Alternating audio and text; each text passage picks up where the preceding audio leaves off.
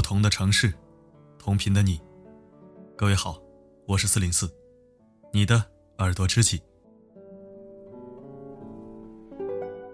在分享之前，我想先问一个问题：每天收听我的你，有多少是做微商的？各位隐形小土豪，别掖着藏着了，现身吧！我前段时间在展会上偶遇到一位听友，他是一名人大代表。我相信我家听友土豪也不少，反正都比我厉害，而且厉害的不是一星半点关于微商这件事儿啊，我一直想说，我从来没有戴过什么有色眼镜，因为只要是我看不懂的东西，我都不敢轻易下结论。我有两个微信号，一个用了六年多。另一个刚启用几个月，前者什么人都有，已经满了；后者主要是以听友为主。这两个微信号里面做微商的多了去了，我一个也没屏蔽，也没删除，我甚至还欢迎。因为满大街都是开店的，有需求我就买，没有需求我就路过，这并不耽误我走路啊。之前有听友加我，还特意告诉我：“四零四，我是微商，每天发东西。”你可以屏蔽我，我都会反问一句：为什么要屏蔽你呢？你该发发你的，不影响我。我一直很想分享一篇有关理性看待微商的文章，结果一拖再拖，今天不能再拖了，这就为你分享，一起来听吧。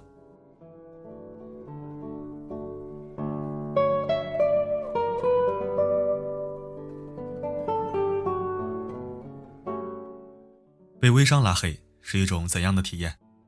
相信很多人可能都没有过。讲真，特别受刺激。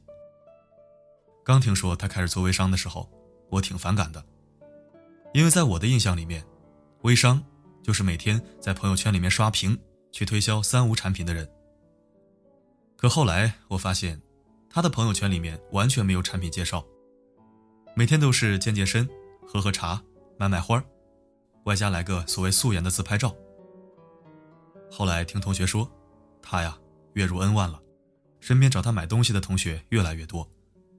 同样一个东西，他明明没说卖给你，可就是让你想掏钱，这叫什么？这叫本事。前两天我找他，不是想买东西，而是想托他帮我找个老同学。他人脉最广，一说找人，我第一时间就想到了他。可结果一条微信发过去，对方已经开启了好友验证。那一刻，真是万箭穿心。想起朋友说过的那句话：“你朋友圈的微商里，藏着你的档次。低档次的微商走量，高档次的微商走心。没有微商的，说明你穷得够呛啊！”一想到这个扎心的结论，我心里就不服气。于是辗转了好几个人，终于得到了他的另一个微信号。加了我之后，他连声道歉，说微信账号能切换了，他就把不买东西的老同学转到新号上面去了，结果把我给忘了。其实我知道，他是没好意思说，按照我现在这个收入水平，真的连他的潜在客户都算不上。在他身上，我深刻的感受到了一个人的职场进化之路。过去得伺候一百个人，勉强能为生；如今伺候十个人，就能穿金戴银。想起马云爸爸那一句流传甚广，但不知道是真是假的段子：当你发现你朋友圈卖的东西你还是买不起的时候，你就该开始奋斗了。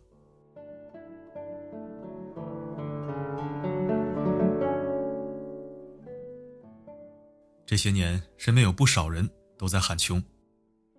在这个身价上涨比不上物价增速的年代，穷是一个永恒的话题。无论你是小康还是中产，穷的原因有很多。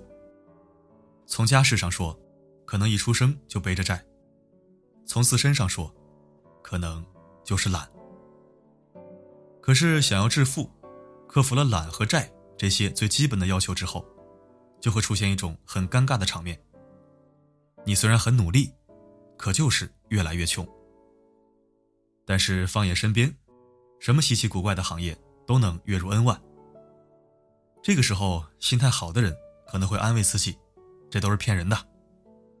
心态不好的，可能就是开始盲目的焦虑。在生活里，一定经常有人跟你说，满世界都是金子，可你就是活得像个睁眼的瞎子。我想了半天，原因可能只有一个，那就是你根本看不懂这个世界。对于这一点，我最近几年深有体会。从炒比特币开始，我身边就出现了好几个空手套白狼的百万富翁。进入自媒体这个圈子之后，就更不用说了，年薪百万的比比皆是。其中不乏很多人辞掉了稳定的工作，专心经营自己这一份不靠谱的副业。有在币圈帮人代理选币的，也有给人上课讲区块链的。很多人看不上这些人，经常把他们 diss 成投机分子。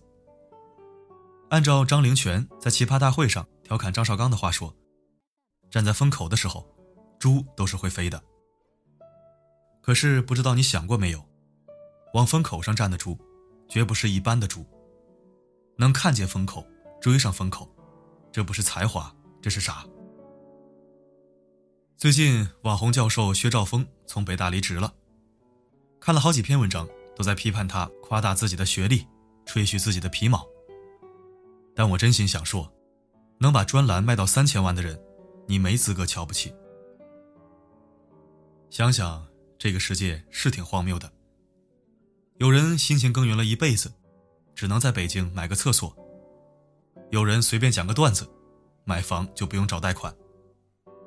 你不喜欢，可那又怎么样呢？这个世界。不会因为你的喜好而改变。说白了，就算你一百个看不上，也请你认认真真的去理解他。即使未必非要赚这份钱，但你至少得明白，这个世界到底是怎么赚钱的。穷，真的不是无缘无故的。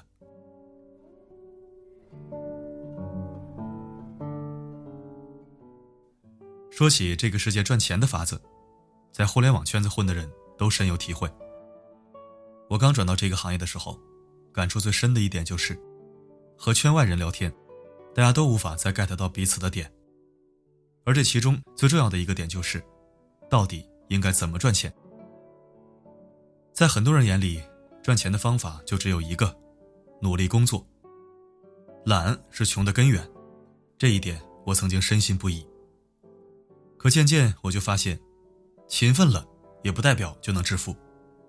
相反，在现实当中，你会发现，真正赚大钱的人，都不是靠蛮干。为什么？答案很简单，方向比努力更重要。所谓方向，无非就是看趋势。可看清趋势，可没那么容易。就像很多人看不懂别人赚钱背后的商业逻辑。举个简单的例子。我认识一个人，他这几年就干了一件事儿，拼命烧钱去参加行业大咖的饭局，挤进他们的圈子。他刚开始这么干的时候，被无数人嘲笑。很多人说他自己是个什么人，心里还没点数吗？往大咖身边挤有什么用啊？还不是无话可说。可他后来的举动让所有人都佩服不已。他不是拼命往大咖身上凑，而是。开始贩卖大咖的经验。他经常跟我说：“这就好比你花了一百万去参加巴菲特的午餐会。这顿饭你能吃多少，和巴菲特聊多少都不重要，重要的是信息的价值。因为明天，你就可以把一手信息 copy 成无数份二手信息贩卖出去。他做这事儿，很多人不懂，在他们眼里，别人烧钱干的是蠢事儿。”直到蠢事儿突然变成了成功案例，他们又会说：“其实这些人就是运气好。”你不穷，真是天理难容。香港人说起买房的时候，喜欢用到一个词，叫“上车”，特别生动形象。只要你坐在车上，怎么懒，都比追着车跑那群人要快。于是人们得出一个结论：买房要趁早。当然，也有不少人诟病这一群跟风的傻子，觉得就是这些人的无知抬高了房价，制造了恐慌。说实话，我从不觉得跟风有什么错。所谓跟风，其实就是顺势。逆风而行，不是什么个性，是有病。有人说，你想破头，也不会明白行业大佬的计谋。的确，没有足够多的信息和资源，你很难掌握局势。但这并不意味着你应该放弃去理解这个世界。如果你看不懂，我建议你多看看别人都在干什么，特别是大佬们的各种小动作。别整天活在自己的小世界里苦苦修炼，更不要动不动就瞧不起别人赚钱。比跟不上时代更扎心的是，你压根儿就看不懂这个世界。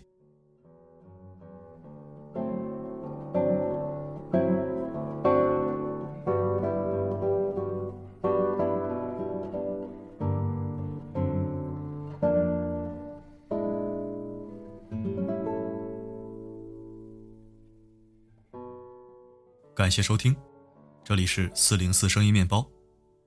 如果喜欢本期文章，不要忘了转发分享。还没有关注的话，可以扫描文章底部的二维码，添加关注四零四，每晚收听我的分享。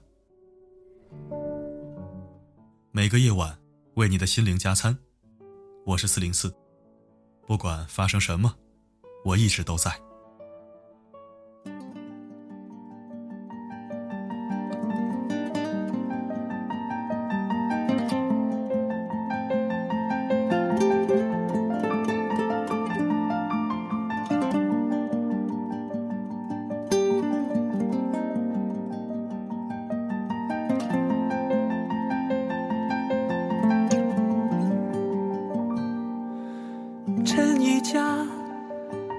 心眼睛浮夸，这世界神鬼一念之差，假面下不修是真话，苦海无涯，浪迹浮华。我是谁？寻找一个回答。路茫茫，欲往前怎放下？第四方，无天一圆花，抹在脚下，练起心墙，远近一幻想，却笑作荒唐。黑白间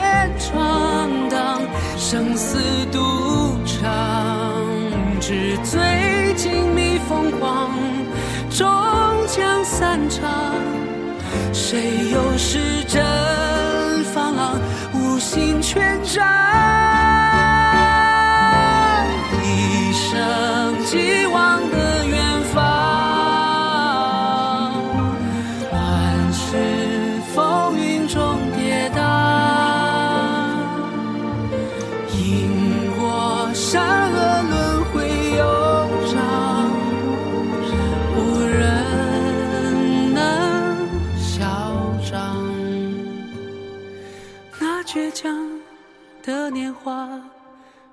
相随流年风华。